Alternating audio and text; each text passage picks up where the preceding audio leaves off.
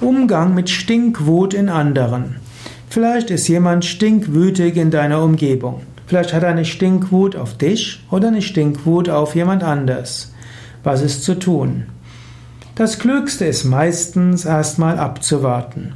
Wenn es dich selbst betrifft, dann ist am klügsten, um Entschuldigung zu bitten und zu sagen, du würdest dich bessern.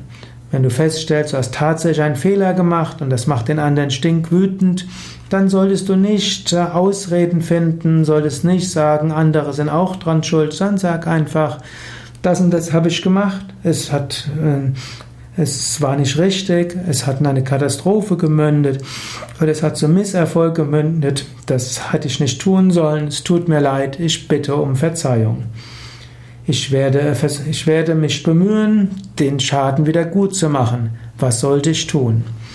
Wenn du so offen deinen Fehler zugibst, dann wird die Stinkwut der anderen letztlich irgendwo wieder weniger werden. Sie wird niederbrennen. Also, Fehler zugeben ist eine Möglichkeit.